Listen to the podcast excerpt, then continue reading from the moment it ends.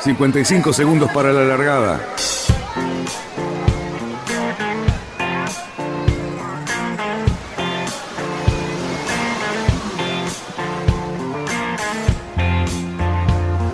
Así comienza Radionautas. Toda la información de la náutica argentina. Vamos bien, vamos bien. Orsá, Orsá, Orsá. Vamos bien. Orsá, Orsá, Orsá. 5, 4, 3, 2, 1. ¡Largamos! Buenas noches, radionautas, ¿qué tal? ¿Cómo están todos? Bueno, aquí nuevamente viernes y otra vez con un fin de semana de esos que nos tenemos que... Esperamos un poquito de frío, esperamos algún poquito de agua también, así que no va, no va a ser tan malo quedarse. Señores, nuevamente acá en, en junio, primer viernes de junio, eh, empezando este programa. Pronto cumpliremos ocho años con todos ustedes, así que lo vamos a estar festejando con anticipación porque hay que festejar. ¿Qué dice Cali Cerruti? Hola Fabián, Luis Petec, ¿cómo te va? Saludo a todos muchachos, ¿cómo les va? No puedo creer que haga ocho años que estamos haciendo esto. Increíble, sí señor. Este, para, para Luis tengo una noticia. Encontramos, encontré, mejor dicho, un, una carpeta con todos los programas del primero hasta el último, solamente en papel todo lo que se iba programando, así que ya vamos a, a- a mostrar algunas perlitas dentro de poco. Así que eso es lindo. Y te, te puedo asegurar que veo algunos nombres, me vuelvo loco. La gente que estuvo en Radionauta, impresionante. Bueno, yo quiero decir una noticia de color local que me parece muy importante. Que la Argentina se consagró campeona eh, en la Copa de las Naciones por equipos, en Optimis. Ajá. Y eso me parece extraordinario. Agustín Argüelles de, la- del ICA, Tomás Travaglini de San Isidro, Delfina Cutel de, de San Pedro, eh, Julieta Benedetto del Barlovento y Lucas Catardi del Náutico Mar del Plata. Son todos deportistas que, bueno, pequeños deportistas que nos han dado de vuelta en esa categoría, que para nosotros es un- una cantera permanente de talentos y de, y de satisfacción en los Optimis. Y todas comandadas por. Nacho Barisco. ¿Mm? Eco, ahí está. Nacho entrenador. Nacho Barisco ese fue el entrenador de todo esto. Nosotros lo conocemos mucho porque lo tuvimos en el club como entrenador. Ahora dejó, dejó vacante ese puesto porque obviamente eh, se fue a desafíos mayores y bueno, es una pena, pero dejó esta estela. Es indiscutible su valor. Así que me pareció maravilloso y una noticia que me alegró muchísimo.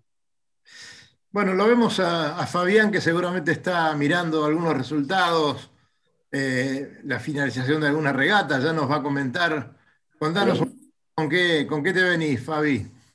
Y hoy tenemos tres regatas que me parece que, que son importantes, así tres regatas oceánicas, eh, que son la The Ocean Race, que llegará esta semana. En la clase de donde corrieron, sabemos que los Volvo 65 y los Imoca 60.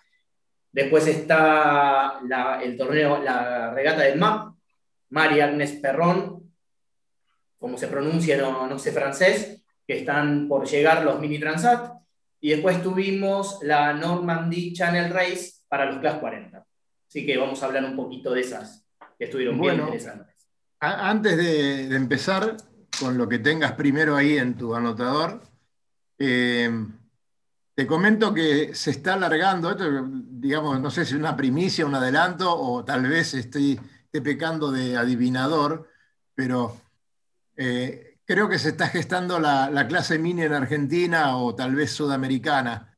Eh, vamos a ver cómo, cómo sigue, pero ya, ya conversaron algunas personas que tienen mucho que ver este, de esto y con este tema, y seguramente en un par de meses habrá alguna cosita más o menos cerrada y, y un proyecto como para poder llevar adelante y ver si, si en algún momento podemos al menos imitar a, a los europeos que están con tanta actividad, ¿no? Con los mini.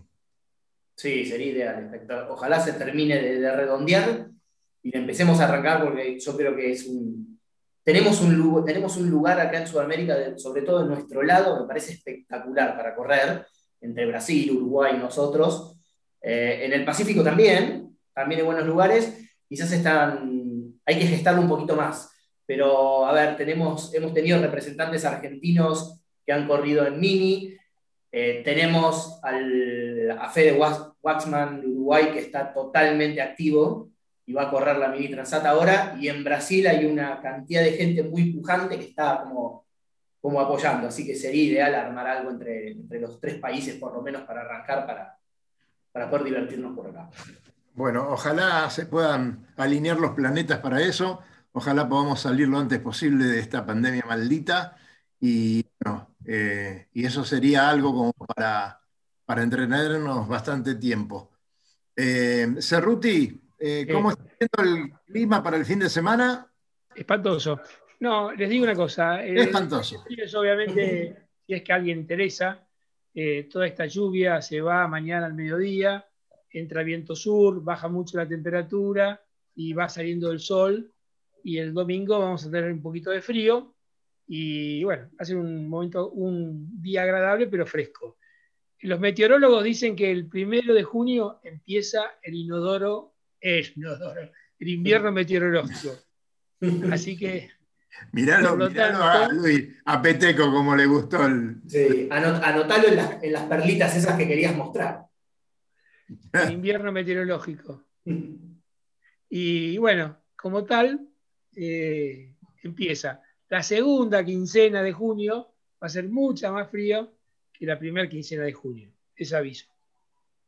Bueno, prepararemos después, eh, después no vamos a tener un invierno muy frío, pero los días que vienen van a ser, la segunda quincena van a ser más frías. Así que bueno, a prepararse y si tenemos que salir a navegar, cosa que me gustaría mucho, y una cosa que lamento es que este asunto del el boom de la clase mini me agarre con esta edad, porque la verdad es una clase que siempre adoré y me encantaría verla y bueno, bueno, mira qué lástima que uno llega a esto de viejo. Mira, hay una persona acá entre los cuatro que no, no la voy a nombrar, ¿no? Está bajo mío, que lo vengo desafiando, que no se anima, no se anima. Yo estuve con esa persona ayer y pasa y lo toca el mini, ¿no? Entonces yo lo, agarré y le dije, no te voy a dejar tocarlo más hasta que no subas, te metas por el túnel y sacas, saques la cabeza por la escotilla de escape. No, ah. quieres saber nada. Me dicen que ¿eh? primero lo tenés que lavar, me decía esta persona. Está limpio adentro, está impecable, está para entregar. Cada vez viene mejor vestido, cosa de decir, no, no me voy a meter, no me voy a meter. Claro, claro. Así que arruga, arruga, se anima. No, pero ya van a ver la foto pronto, ¿eh? Sí. No. me, encantaría, me encantaría conocer más de los rumores de popularizar la clase. Eh, me gustaría muchísimo que los tres países se junten. Probablemente Chile también sea de la partida.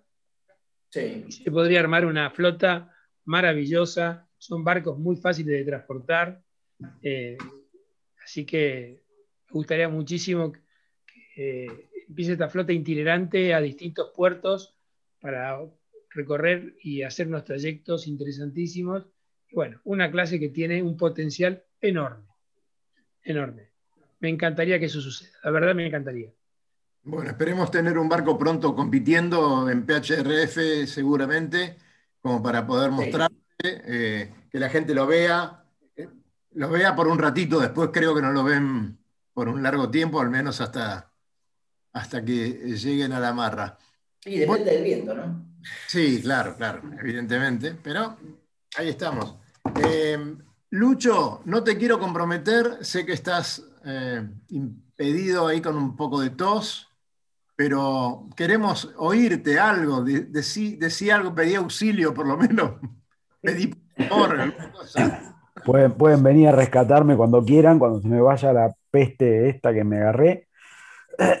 Este, sin, problema. ¿eh? pero Podemos, podemos. yo alineé, alineé las dos cosas. Si cerraban los puertos y no se podía navegar, entonces yo me agarraba el COVID en este momento este, y, y no jodía más. Entonces ya voy a estar curado cuando vuelvan otra vez a poderse navegar. Esperá que me, me corro, me corro un poco para no estar cerca tuyo.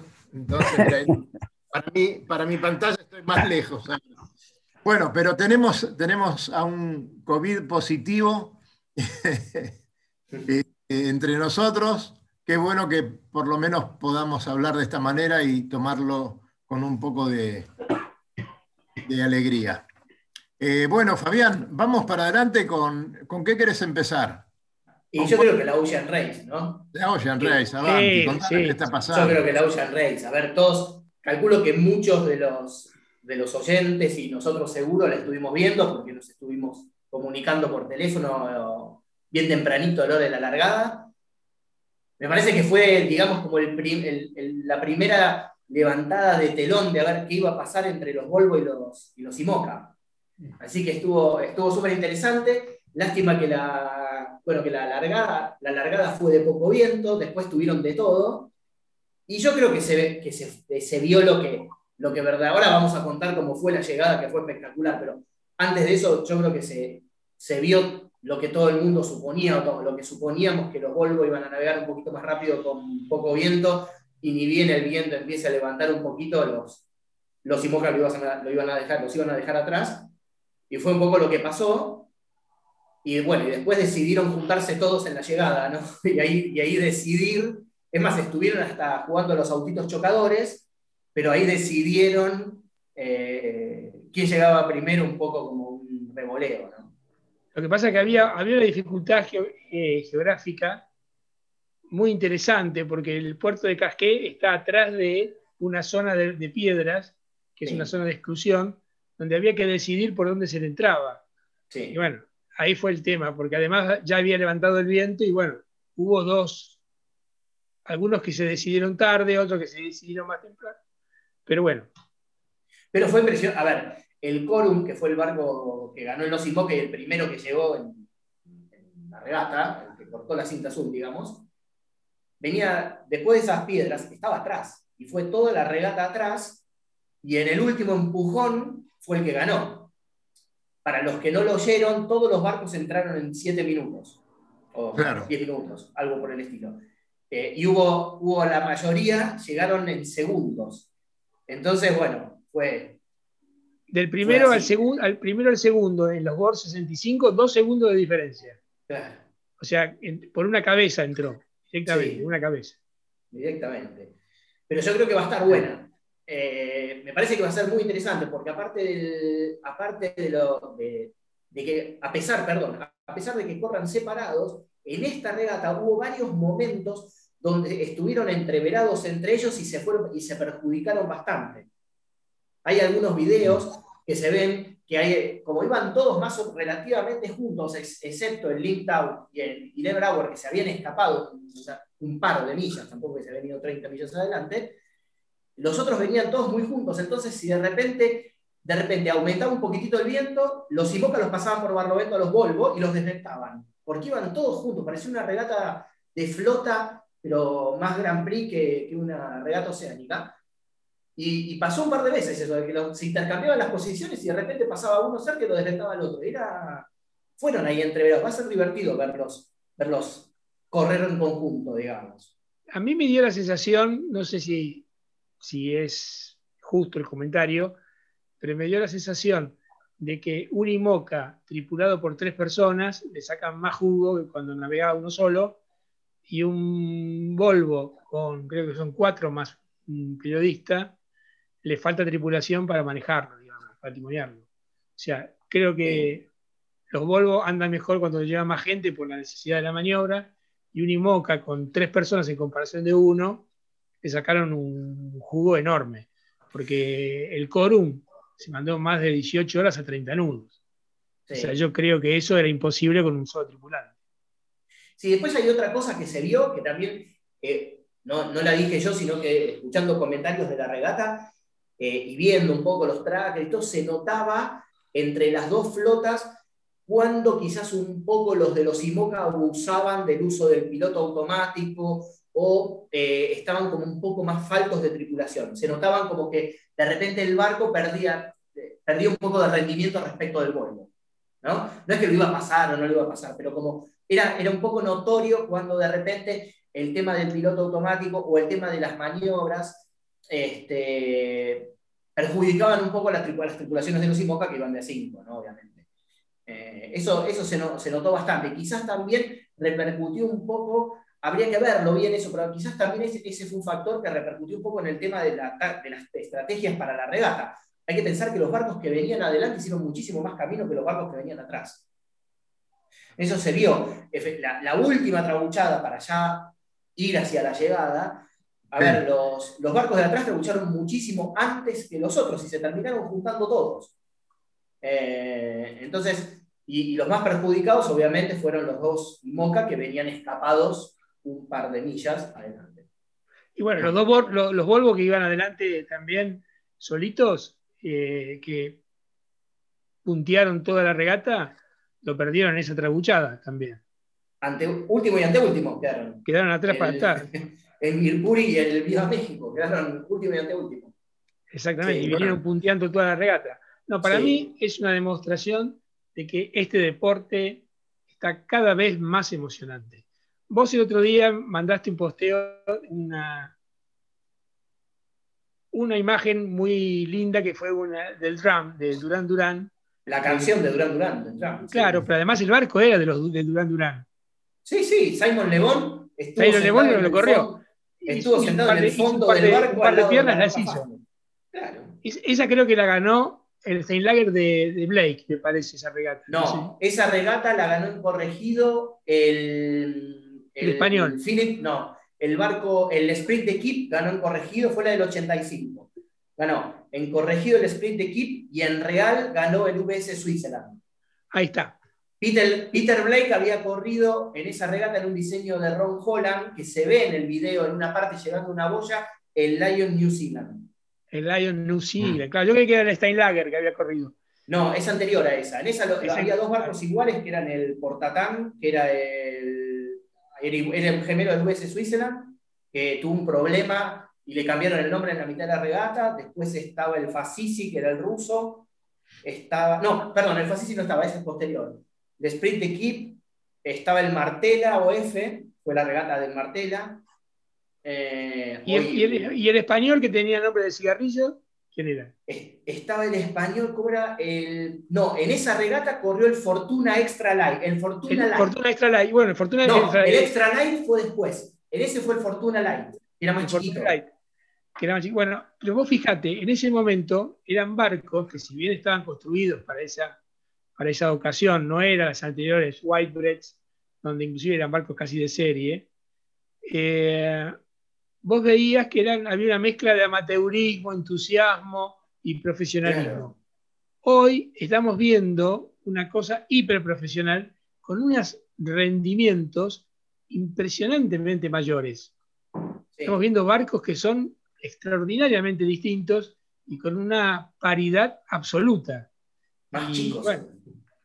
Y son más chicos que eso, exactamente. A mí me parece en que. Esa, en, esa regata, en esa regata, si no me equivoco, en la Whitbread del 85, el barco más grande era el de Taberlí, el Coctor. El Coctor de Taberlí, ¿te acordás? Claro, el rojo. Exactamente. Que, para ahorrarle peso al barco no tenía baño y le habían puesto dos, dos tapas de inodoro sobre los balcones de popa. A ese nivel.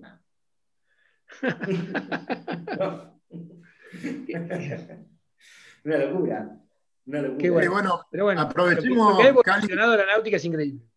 Sí. Aprovechemos este momento para mandar algunos saludos a, Gaby Meyer, que a lo mejor se acopla, al Lobo Janelli, que no sabemos por dónde anda, seguramente está cenando con algún personaje de la náutica. Este, a nuestra amiga Elmita Montaña, que nos estuvo llamando, se comunicó, eh, la gente de Mendoza. Bueno, a todos un, abrazo grande. Eh, vamos a hacer una nueva recorrida. Seguramente empecemos eh, el mes próximo por todos los lugares donde se navega en el país. Vamos a tener notas directas con la gente de cada club, como lo hemos hecho eh, creo que a principio de este año, eh, fin de año pasado y a principio de este año, que hicimos una recorrida. La gente quedó muy contenta y vamos a volver a todos esos clubes. Vamos a volver con las novedades que hay, a, a plantearle que se acerquen más al Río de la Plata y que nos inviten más a sus lugares. Así preparamos el terreno para cuando podamos viajar tranquilamente. Eh, creo que tenemos que estar pensando en eso, ¿no? Además, me parece que como programa y después de ocho años de estar en el aire, creo que tenemos que redoblar el esfuerzo y modificar la estrategia y tenemos que tratar de difundir lo más posible el, todo nuestro deporte, lo interesante que es, la cantidad de variaciones que tiene, la cantidad de lugares donde se puede practicar y tratar de, bueno, de sumar más gente a que se suban a los barcos. Que el viento, el agua y un barquito es una cosa que está mucho más accesible de lo que la gente cree y puede provocar un montón, un montón de emociones. Creo que es un objetivo que tenemos que ponernos y todos los que pertenecemos a Radionautas lo hacemos de muy buena voluntad y creemos que realmente eso pasa. El, latiguillo que teníamos, Cali, era en la radio. eh, bueno, si te quedaste escuchando este programa y no sos del palo, por algo es, así que bajá a los clubes, informate y seguramente en un par de meses te vamos a ver en el agua. Y, eso lo queremos trasladar ahora eh, tal vez con, eh, con, una batería de podcast que vamos a preparar y seguramente Fabián nos va a ayudar cuando lleguemos a, a los momentos de mayor especialización en cuanto a la navegación, cuando hablemos de los barcos, cuando hablemos de la, de la manera que, que, los barcos se van construyendo. Este, y, y en cada especialidad vamos a llamar a los mejores para poder justamente traer más gente a la náutica. Este, lo estamos haciendo desde siempre, los clubes, muchos de ellos lo están haciendo con el Barranca, por ejemplo, con los chicos del barrio, eh, otros clubes tomaron la misma iniciativa. Así que, bueno, ampliar un poquito la base y que la gente sepa que navegar es posible. Eh, y, y, se puede navegar de, mon de, montones de maneras, porque probablemente nosotros, que nos gusta, hablamos de regatas, pero no son la única manera de navegar. Hay un montón de Exacto. modalidades que, a lo cual podemos eh, ayudarlos a descubrir. Eso, eso es lo que vamos a hacer. Así que Fabián, acordate que vas a estar ahí dando alguna magistral. Cuando quieran. ¿Eh? Va, Cuando quieran, pues saben que cuentan muy interesante. Vamos a hacer ese, esa colección de podcast de Radio Nauta. Y, y, me parece que Luisito te va a tener que encargar de, de la técnica nuevamente, ¿no? Sí, Luisito, Luisito cuando, cuando salga de, de, su encerramiento forzoso, mirá, para, para, agarrarlo vamos a tener que ponerle sal en la cola, porque va a ir pasando, va a pasar como un rejusilo para el barco. No lo detiene nadie, te aviso. Y ahora que se tiñó el pelo, menos. Claro, le vamos, le vamos a lavar el fondo ya al carocito para que cuando vuelva lo tenga listo para largar. che, Fabi, contanos cómo, cómo viene entonces eh, esto, justamente, los mini. Mirá, esto estaba tratando ahora, empezaron a llegar los barcos, recién empezaron a llegar los barcos, estoy chequeando acá en el tracker en vivo. Ganó el 780, llegó primero en el agua, primeros en el agua, por ahora llegaron dos prototipos, el 787 y el 800, que es, lo tripula Irina Garcheva, que es una rusa, mujer, así que felicitaciones. Y ahí viene todo el resto, y están, te digo, mira, del primero al 71 hay 60 millas de distancia nada más, después de Ajá. 211.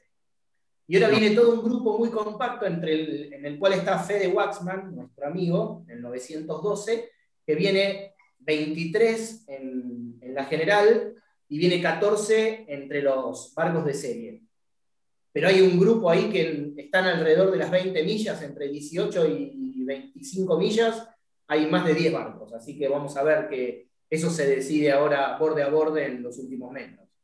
Claro, ¿y a qué hora calculás que se está aproximando los primeros barcos? Mira, vienen a cuatro nudos y medio, así que les deben quedar cinco horas. Más o menos. Una, una eh, cosa así. Fue muy calmosa la regata. Una pregunta, muchachos, porque recién Luis puso en la pantalla la imagen de un, de un mini transat. Sí, Ese mini transat venía con la mayor, el foque y un, y un multipropósito. No asimétrico, Eh, sí. O sea, vamos a aclararle a muchos que no lo saben que ese barco mide 6 metros y medio, sin contar el botalón, por supuesto. Eh, mide 6 metros y medio. Para muchos es algo un poquitito más grande que un H20, por supuesto, y más ancho y todo lo demás.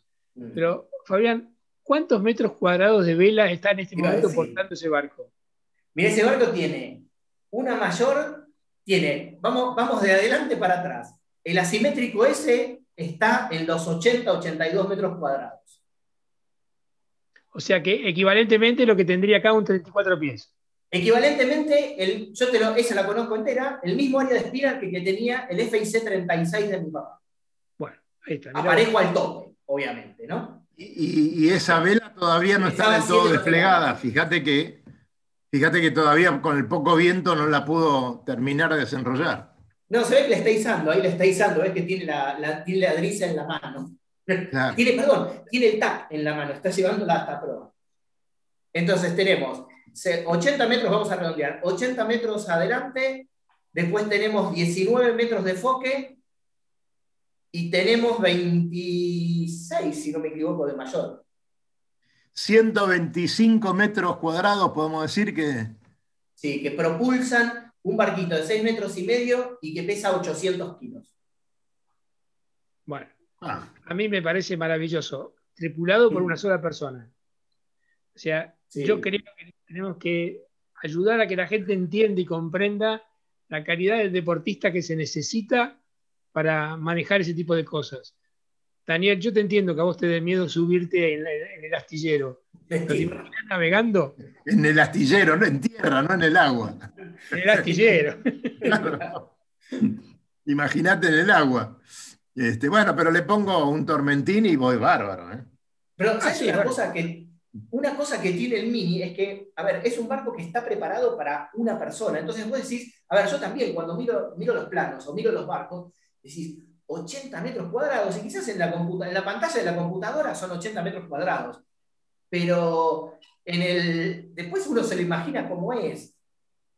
Es, es inmenso. A mí me pasó La en- técnica, para, la técnica para bajarlo y recogerlo. Eso es lo que uno se pone a pensar. Claro. Eso se pone uno a pensar. A mí me pasó una vez trabajando en Frers que uno diseñaba cubiertas y vos ponías, agarrabas un molinete de escota, supongamos. En un barco, no sé, de 45 metros, en un velero de 45, 46 Sí. metros, que estábamos trabajando en esa época. Y vos decías, sí, es un molinete Liumar número tanto. Bueno, un día me tocó verlo, y el molinete Liumar número tanto es como un auto mío, más o menos. Claro. es así. Y, y eso que vos sos de la época que, en donde Frers ponían dos tangones para trabuchar. ¿Te acordás los barcos? de No, no, no, no, no. Ah, no, yo, bueno, soy de la época, yo soy de los 2000, soy de Claro, los Wally, soy de los primeros Wally. Claro, no, pero, no, pero acá Frers tenía unos cuantos, el Risquet, todos esos últimos. No, ¿Último yo soy de los. Me estás Claro, poniendo vos sos más muchas joven. canas. Yo soy del 2000. Claro. pará. Claro. No, pero me refiero, ¿te acordás cuando venían los barcos de Frers tenían dos tangones, Los tangones. dos tangones para trabuchar? Porque, bueno, Sí. era una modalidad. Después se dejó, También se usaban brazas de cable en esa época. tal cual.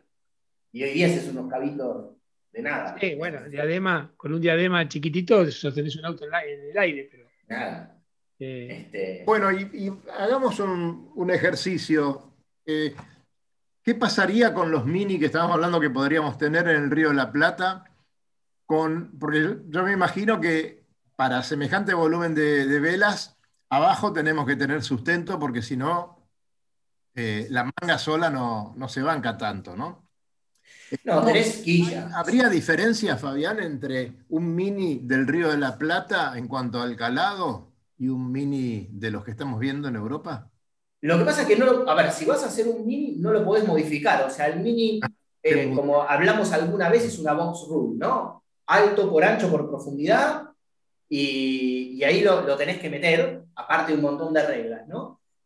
Eh, entonces, a ver, el, el barco tiene que entrar en un, en un paralelepípedo de 6 metros y medio por 3 metros por 11 más 1 metro 60. No te puedes pasar de de eso. serie, en los de serie, digamos. Ese es el de serie.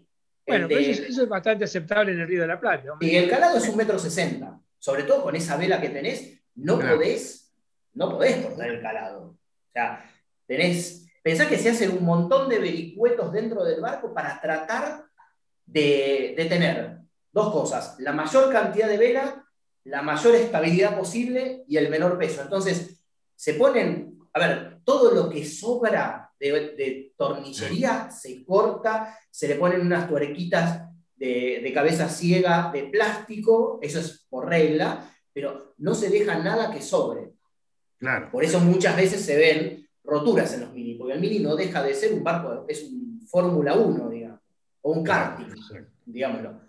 Pero, pero no, con est- la estabilidad se la banca muy bien, es, es increíble, ¿no? Semejante vela en un barquito, que es un barquito. Como dice Cali, 1,60 no es un calado eh, No. tan grande para la superficie que estábamos hablando de. No, de- además, Claro. es un- para un barco de performance, bueno, qué sé yo.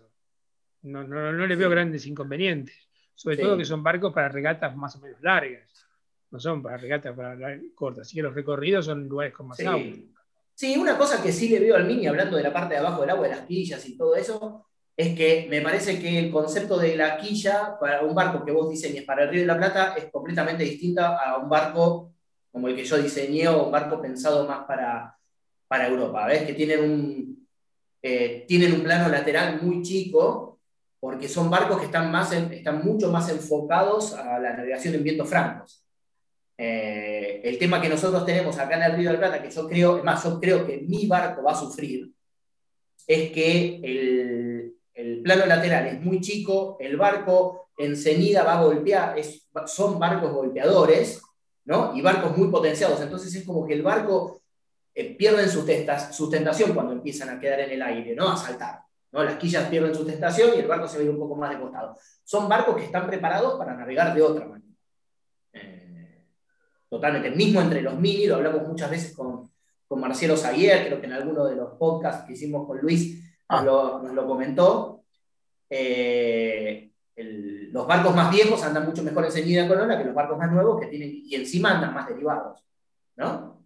Este, más Claro. velocidad, pero más derivados. Eso son cosas distintas. Y Esta esto ni te foto- cuento. Claro, Esto ni te cuento cómo andaría en el Río de la Plata. Esto en el Río de la Plata yo creo que claro. sí, te- tenés que ver cuando salís. No, pero bueno, pero creo que eso es, si vos armás una clase donde pensás sumar distintos países, se, se supone que hay distintos escenarios. O sea, si vas a correr, seguro. o sea, ¿qué crees que te diga? Me parece que ahí no entra la discusión del señor que va a pasear y que tiene su limitación con el calado. Estás hablando de un, de un objeto que es para correr y que, bueno, se, se estudiarán para que las limitaciones, para que desde La Plata, que no hay problema, qué sé yo. Claro, y No, además la, es realidad una. es que, la realidad es que todos están en la misma. A ver, yo te lo digo Claro, individualmente, barco, individualmente. Están todos en la misma. No, Claro. no es, una, no es un, una que voy a decir, no, el barco de este, mi barco, yo voy a hablar de, me voy a criticar mi barco. Ni el barco de Conte tiene menos quilla, entonces enseguida no va a andar. No, todos tienen menos quilla. Yo lo, dije alguna vez a medida que lo iba diseñando, iba sintiendo como que iba descubriendo América y cuando conseguía datos de otros, de otros barcos, digo, no, uy, ya alguien lo descubrió antes que yo. Y, te va pasando. Pero va a pasar, e- eso va a pasar. Lo que pasa es que uno no deja de pensar que si corriésemos acá en Argentina, tendríamos una ceñida hasta Punta del Este, tendríamos una ceñida, no sé, hasta Colonia, Riachuelo, Montevideo, La Panela. Siempre, siempre acá, siempre una ceñida te va a tocar. Claro, Cosas que claro. quizás afuera no pasa. En el caso nuestro sí. Sí. Bien. Bueno, este. Ahora, gran- escúchame, no hubo, por ejemplo, el, el antecesor tuyo es el de Río Tecna. Sí, El de Río Tecna corrió unas 500 millas y le fue muy sí. bien. Cre- Creo que sí, sí, creo que sí. Corrió unas 500 millas y le fue muy bien y no todas las piernas le fueron francas. Estamos hablando No. de la, este, Buenos Aires, San Clemente, San Clemente, Punta del Este, Punta del Este, Buenos Buenos Aires. Aires, claro. Así que, y le fue realmente muy, muy bien. Sí, y realmente le pasó el trapo a un montón de barcos. Así que me parece que un de esos barcos con el potencial que tienen y bien tripulados son un arma letal para muchos. Sí, seguro, seguro. Yo creo que también un kit de una cosa importante para hacer nosotros una clase, lo hablamos con Fede, eh, lo hablamos entre nosotros de- del día de que llegue esto, de empezar a redondear la clase y largarla, tenemos que poner, tenemos que prohibir ciertas cosas y permitir ciertas otras para que, más que nada por, una, por dos cuestiones. Una de seguridad, porque nosotros navegamos en un campo minado, eh, sobre todo de noche y poco, tripulado, y lo otro también es una cuestión de, de, presupuesto para que los barcos no sean tan caros. ¿no? Porque el Mini, como siempre lo hablamos, tiene mucha maniobra, eh, si, sacamos de lado toda la parte de laminación y tecnología de laminación, el barco no es tan caro en la parte plástico, pero sí es muy caro en la parte maniobra. Entonces, podríamos buscar alguna cosa para tratar de disminuir disminuir los costos. Claro. Mm. al menos un reglamento local. ¿eh? Claro, con algunas. Preparado para, para agregarle más cosas en caso de que haya competencia internacional sí, sí, el barco tiene que ser el mismo. El barco tiene que ser el mini. Este, lo que, No hay que sacarle ninguna cualidad del mini, pero sí decir, bueno, en lugar de tantas velas, poder permitir menos velas, en lugar de, no sé, un montón de Se pueden hacer cosas. Todos los que hemos corrido en clase, en algún momento, sabemos que ciertas licencias terminan estropeando la misma porque se transforma en una alfa y una beta inmediatamente. O sea, mm. la persona que más dinero tiene logra un barco mucho más competitivo que el que no la tiene. Y desgraciadamente, cuando se, hace tan despareja, los resultados se hacen monótonos y la clase P pierde interés. O sea, hay que tener ese sano equilibrio para que la competitividad entre todos los participantes sea bastante pareja, para no perder el entusiasmo, ¿no? Sí. Porque si no, empieza, empiezan las grandes diferencias. Sí, sobre todo también que para, a ver, podemos hablar de, los chicos como en Francia. A ver, en Francia son todos chicos chicos que, buscan que, o profesionalizarse o, el francés, bueno, ahora hay de todo el mundo, digamos, pero mayormente franceses tienen ese, esa cultura por las regatas oceánicas con poca tripulación, que es increíble. Y muchos se profesionalizan y terminan en los Class 40, después en los IMOCA, después en estos trimaranes inmensos que tienen y, hacen su carrera partiendo de la mini Transat. Eh, pero también hay que pensar quizás acá que no va a ser su gran mayoría, no, no, no creo que pase eso. Sí puede haber alguno que otro, pero que después termina, nace acá y va a terminar yendo a correr a Europa, digamos. Pero acá puede haber mucha gente que, que dice, mira, estoy corriendo en dobles, estoy corriendo en solitario, estoy corriendo con un 31 pies al cual en el verano le pongo la reposera y la sombrilla y me voy a Riachuelo. Eh, entonces, y el mini va a ser la coupé para dar una vuelta el fin de semana. Entonces tenemos que tratar de que esa coupé no sea muy cara, cosa de permitirle al, al, fanático, digamos, que le encante correr así, decir, mira, me compro el mini, corro con mi amigo todo el año y en el verano cargo, perdón, cargo la reposera y la sombrilla y me voy de vacaciones con la familia con el otro. Entonces tenemos que tratar de, de lograr algo así. Bueno, bueno, eh, esto más seguido, muchachos, esto se pone lindo. Eh, por eso hay que volver rápido a, navegar. Estaba viendo el fin de semana pasado, eh, cuando se acomoda el logo Janelli en el cockpit, estaba viendo el fin de semana pasado algunos barquitos navegando. Son los que están practicando y entrenando para Olimpiadas. Así que es muy, muy interesante, muy lindo ver solamente ese grupito, ahí un par de gomones y, quién sabe, los chicos ahí tirando bordes para, para afianzar un poco los conocimientos para llegar a Tokio. ¿Qué tal, Lobito Janelli? ¿Cómo estás? ¿Nos estás escuchando? ¿Qué tal? Buenas tardes, acá tarde como el forense, pero bueno, acá estoy presente saludándolos a todos. Este, no quería perder la oportunidad de estar un ratito en el copy con ustedes. Qué bien ahí, qué bien ahí. Todo bien, Lobito. ¿Cómo vienen las cosas por tu club? ¿Cómo están? ¿Alguna novedad?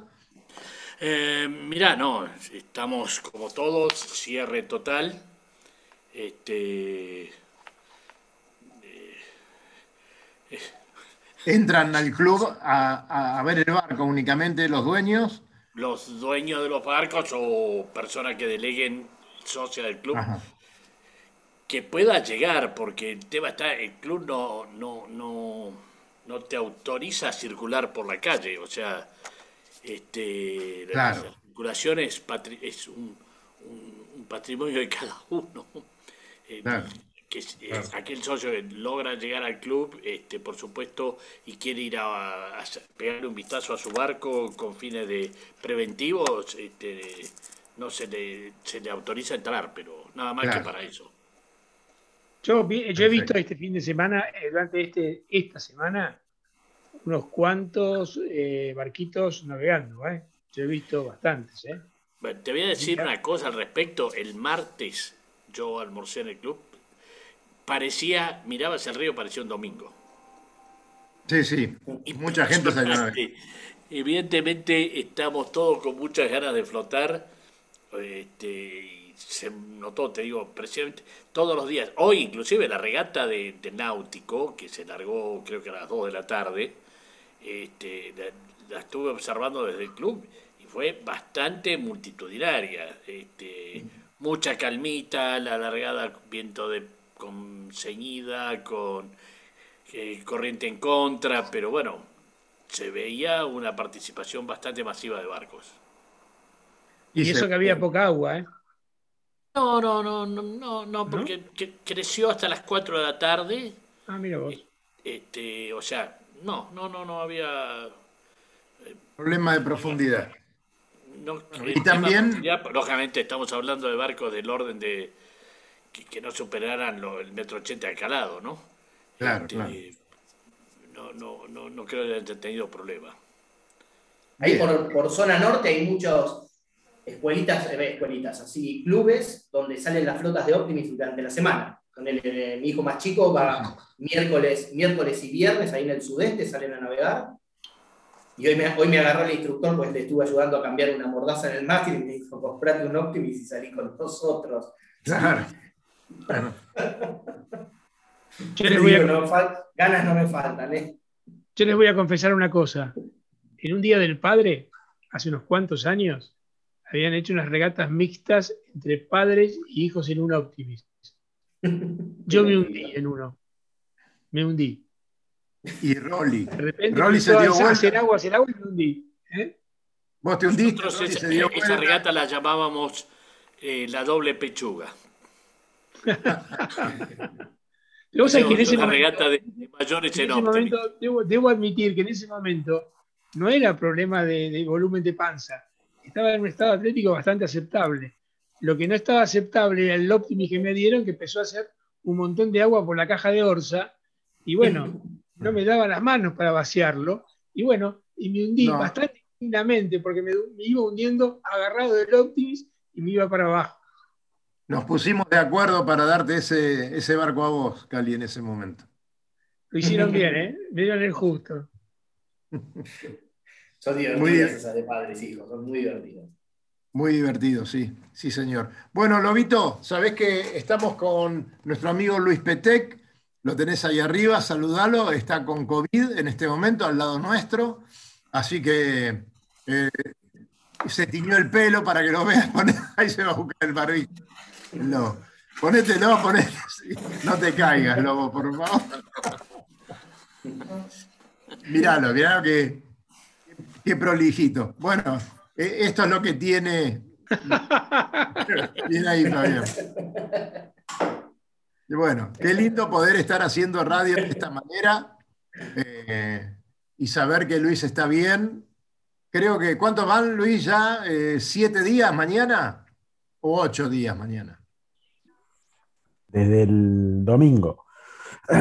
Así que. Mañana van a ser siete días. Claro. o sea, si no te morís hoy, no te morís mal, Luisito. No, Luisito, pregunta, ¿vos ya te había vacunado? ¿Tenías alguna vacuna? No, no, no, no, ninguna.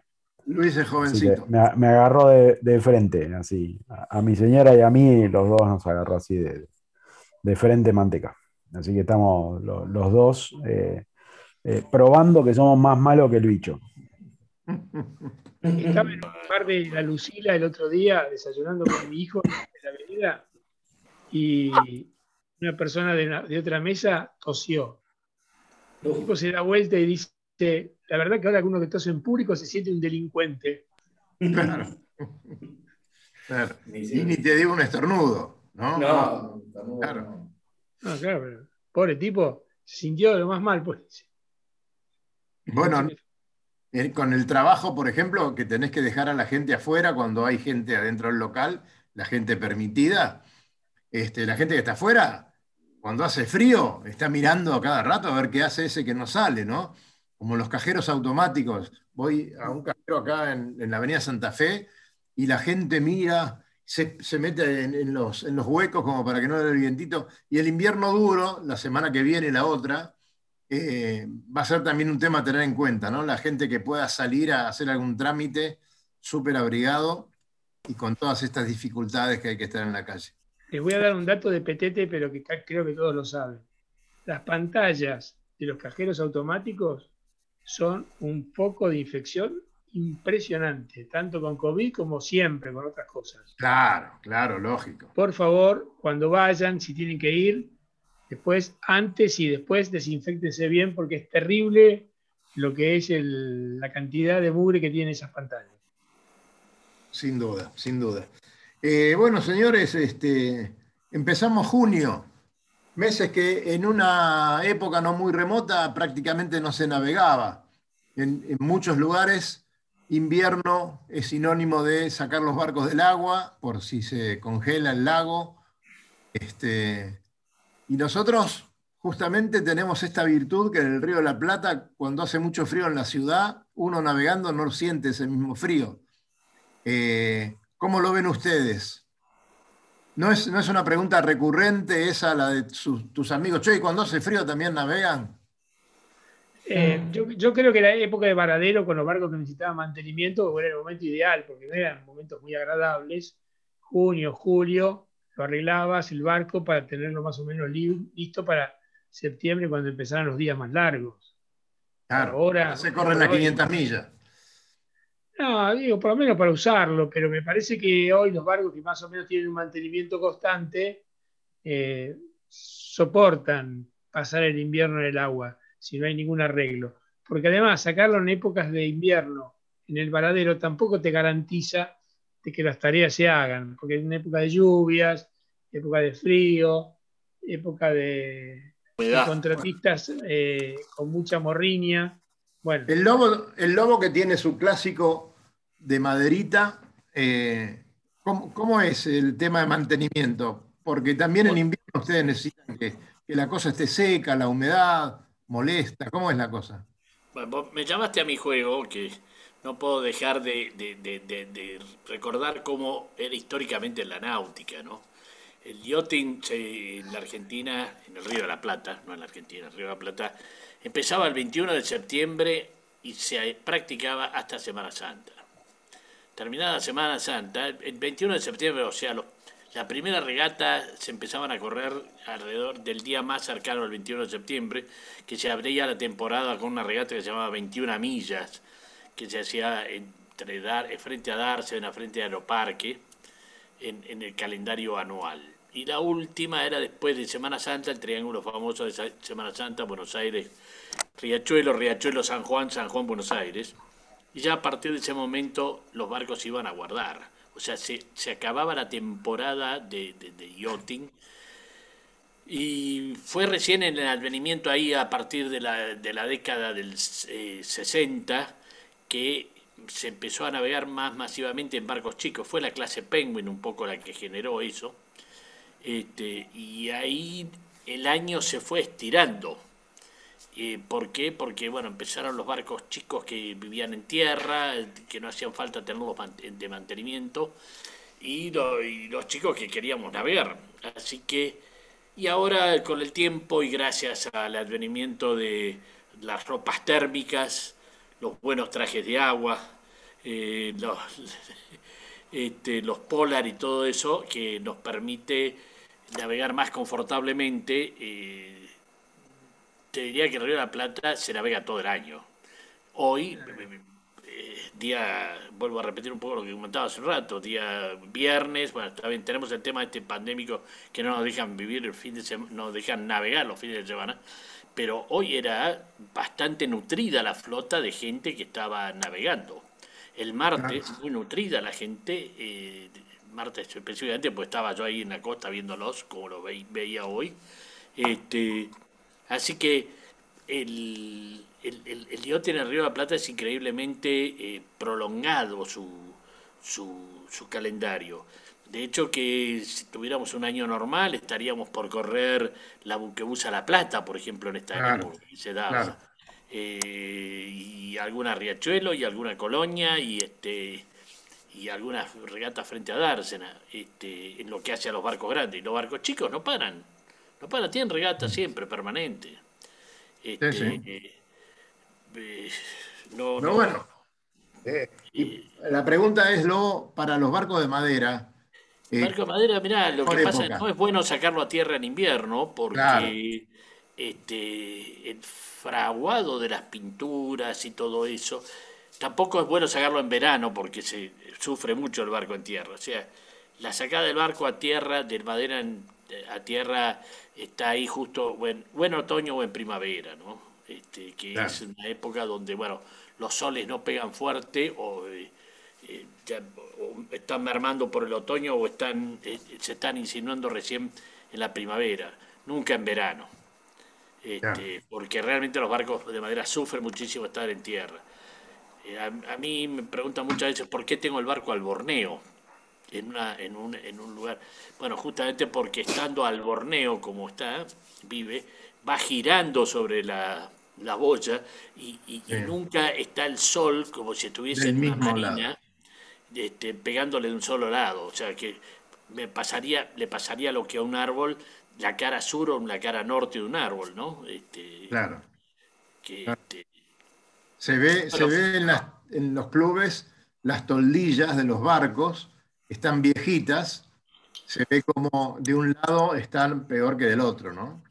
Así que eso es lo que deben hacer todos los dueños, deben, deben invertir el barco una vez al año, como en la fragata Sarmiento, hay que dar la vuelta. Bueno, como la rotación de las gomas de los autos, ¿no? Exactamente. Sí, bueno, eso ya no va más. Sí. Eh, yo te voy a hacer una pregunta para estos muchachos que son jóvenes, para que los ayudemos a recordar. El otro día me acordaba de ciertas emociones cuando yo era más o menos chico y me encantaba. Por ejemplo, ¿no era lindo ir a Cadenazzi, en la calle Cangallo? a Guachiroli. A Guachiroli, perdón. ¿Te acordás? ¿No era lindo ir a Guachiroli? ¿Se acuerdan? ¿Eh? Tenía todo el balcón ese adentro. Todo el balcón, el entrepiso. El entrepiso ese, qué cosa. A mí me mandaban a comprar pintura de cobre que te la vendían con el polvito para después diluirla. yo, mira, te voy, a te voy a ahondar un poquitito más. ¿Te acordás el olor? Me, acuerdo todo, porque. los, cabos de, los cabos de, Manila. De Manila. El, olor a, la brea inglesa. Ay, por bueno, no. Disculpame, me fui en el túnel del tiempo. No, pero es que. la, brea, la brea inglesa me te imaginas lo que habrá sido. Ojo. es que papá se quedó hasta. Lamento yo este, haber perdido.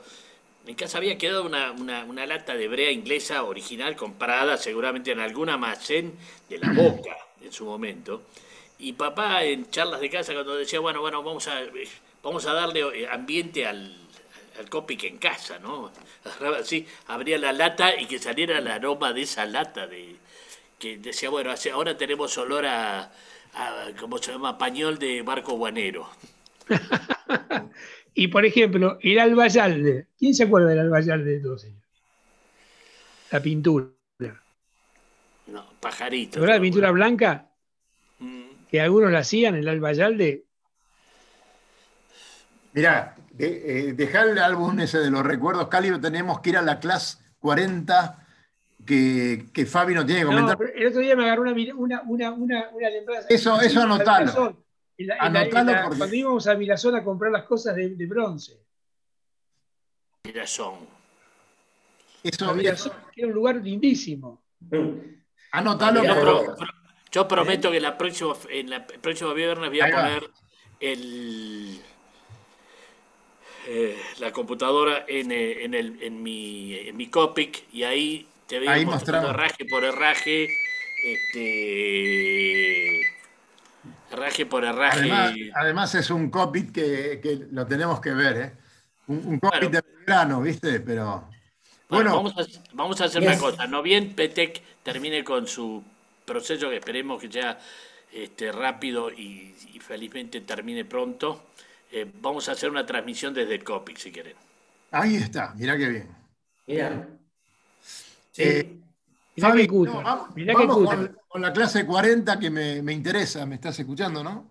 Sí, perfecto. Bueno, ¿qué tenemos ahí? Esta semana terminó, ayer, terminó una, una, regata bastante interesante de Class 40, la Normandy Channel Race, en donde se juntaron barcos Class 40 más antiguos y los últimos que se, y los últimos que se diseñaron. Y súper interesante, estuvieron hasta la última noche peleando eh, cuerpo a cuerpo los primeros cinco barcos, que son los más nuevos. Se habían separado ya un poco del, se separaron bastante del resto.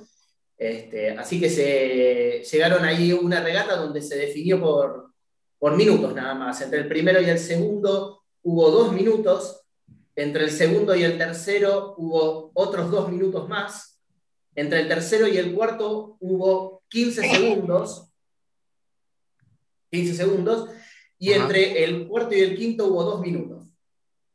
Todo esto después de 1100 millas. ¿Por qué se llama 40 class o class 40? Porque, son barcos de 40 pies. Es decir, este, 12 metros 20. 12 metros ¿Cómo se extraña la Barcelona Round Race, no? Sí. La Barcelona era. estaba bueno. Pero, pero corrieron siempre pocos barcos. Sí, ocho barcos, siete barcos. Sí, siempre muy pocos barcos corrieron. Era una lástima. Ah, ¿En esta regata cuántos corrieron, Fabián? En esta regata, ya te digo exacto, para no cometer errores, corrieron 22 barcos.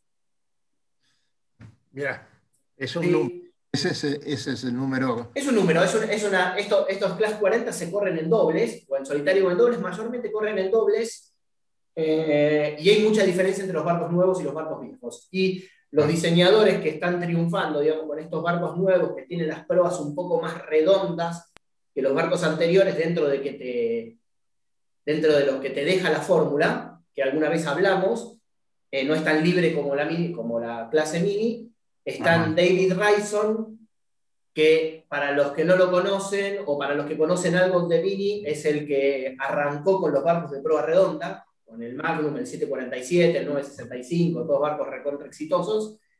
Y después está Sam Manuard, que es el diseñador del Doxitan, el último de los, de los IMOCA, que ahora, ahora cambió de nombre. Pero es una, es una clase súper interesante, súper interesante, donde los barcos tienen que guardar ciertas comodidades dentro de lo que te pide la fórmula eh, para permitir navegar en crucero, pero bueno, es como todo. Mm. Uno le encuentra el vericueto y termina siendo ese tipo de barco. Que la cierta fórmula maravillosa. Sí. Digo que las ciertas comodidades a veces son lo más espartano que se pueda imaginar uno, ¿no? Eh, cuatro camas, por ejemplo, te piden. Imagínate lo que son las cuchetas, ¿no? Cuatro, bank tops. Deben ser como las del fantasma. No, las del fantasma son, son, no, no, son más cómodas que las del fantasma porque no te permiten de caño. No, no, los COI donde dormían ustedes como presos, no. No, estas, es, sí, sí, sí. Es como cuando, cuando los albores de la, que era la IMS te decía que un asiento del cockpit tenía, los para hacer barco de crucero tenés que, tenías que tener los asientos del cockpit de 30 centímetros y todos medías 30 centímetros y tenía que tener un baño y la puerta tenía 30 centímetros, tenía que entrar de costado así y eso era un barco de crucero. Acá es algo, acá es peor todavía. Impresionante. Pero, pero, pero súper interesante, aparte hicieron esos 1100 millas en cuatro días. Claro, claro. Ese último, el, que, el cúter ese. ¿Cuántas millas se hicieron en cuatro días? 1100. Y con calmita. No tuvieron muchos días de viento. Sí, caminaron lindo. ¿De acá arriba cuántas son, Lobo? ¿Cuántas ¿Eh? millas son? ¿Cuántas millas son de acá arriba? 1200. O sea, quiere decir que cuatro días estaban casi en Río. Claro. El récord, los récords arriba bueno, creo que ahora han bajado, pero eran seis días. No, el Daphne. ¿El Daphne, el Daphne cuánto tiempo lo hizo? ¿Eh?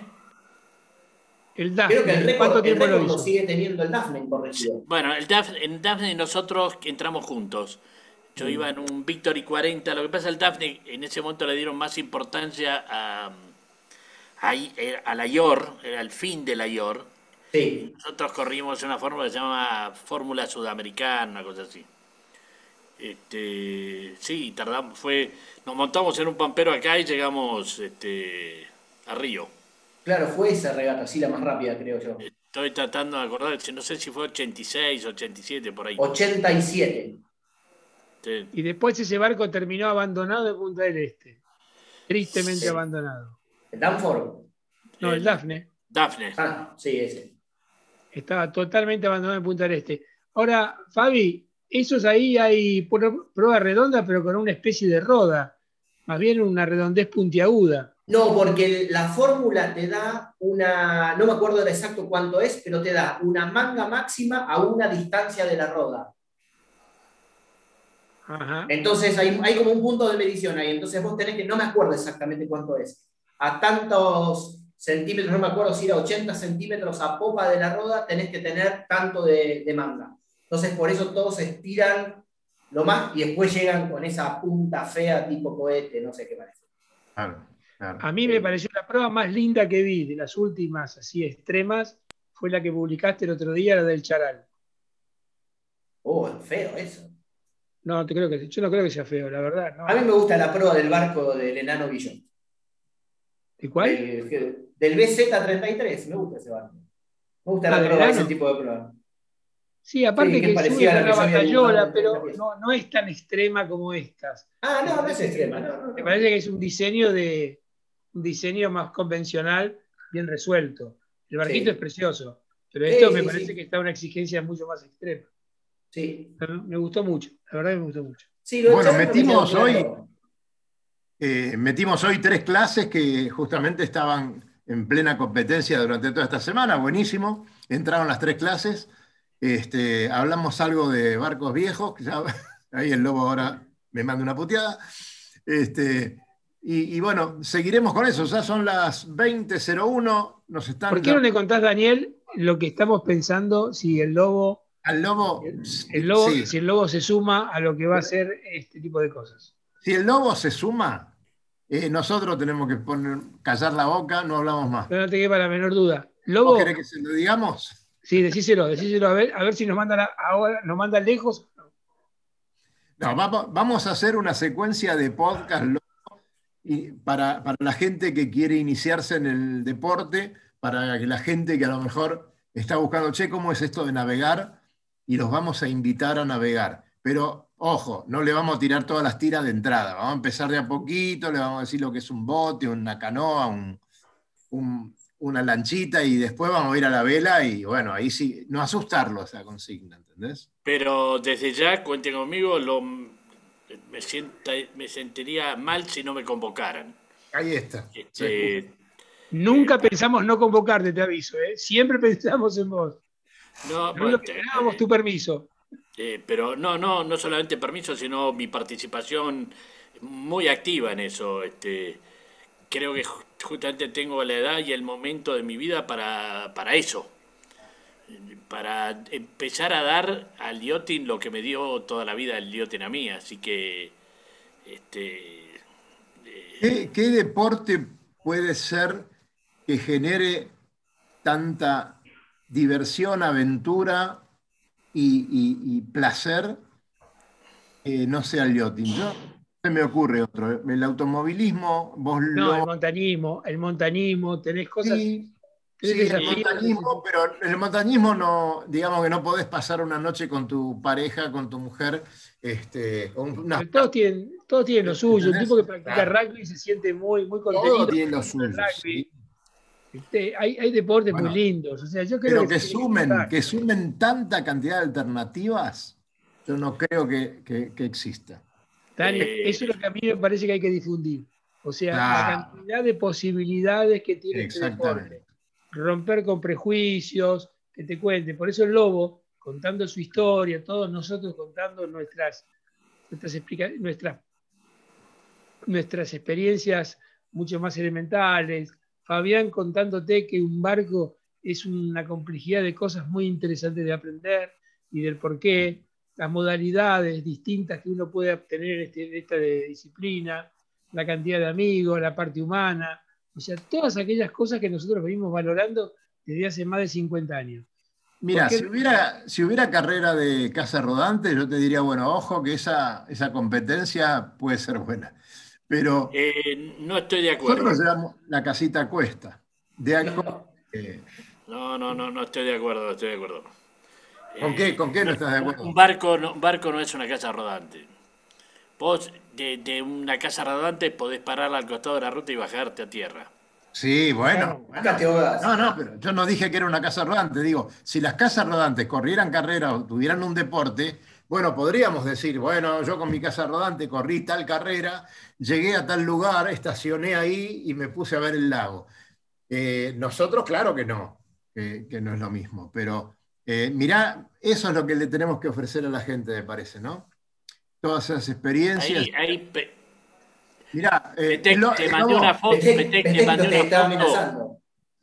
Sí, te mandé una foto para irte adelantando al, al, al COPIC, donde vamos a transmitir, no bien vos estés bien, eh, el programa de Radionautas. Bueno, señores, nos tenemos. La mandé ahí a, tu. Qué, qué, lindo que sea. Mira eso, mira eso. Eh, con ese chinchorro que lo tengo, que es la mitad. Está, un poquito. Está en la pared de mi barco, de mi Copic, porque en ese chinchorro aprendían a, remarco. Claro. Qué barro. Era el chinchorro del barco de mi padre. Bueno, saludemos así, cerramos formalmente, muchachos, el programa. Después nos quedamos unos minutos más y lo liberamos a Luisito que se vaya a la camita. Este, pero bueno, saludamos a todos. Gracias, Lobito, por, por acompañarnos. Nos vemos prontito. Gracias, este, Fabi. Eh, vamos adelante con ese proyecto. Carlitos. Tranquilo. Cerruti. Este, te mando un abrazo, nos estaremos viendo pronto. Y Lucho, bueno, que te mejores prontito. Gracias a todos. Recorra islas y playas disfrutando del mar y la naturaleza. Sumérjase en aguas cristalinas y vea con sus propios ojos la danza de los delfines. La danza de los delfines. Tiempo libre, caminatas, noches mágicas y mucha diversión. Con el aval y experiencia de Lobo Janelli, la persona que más sabe de charter náuticos la empresa que le propone navegar por todo el mundo en las mejores embarcaciones y con todo resuelto. Por mail a loboyanelli.chartersnáuticos.com.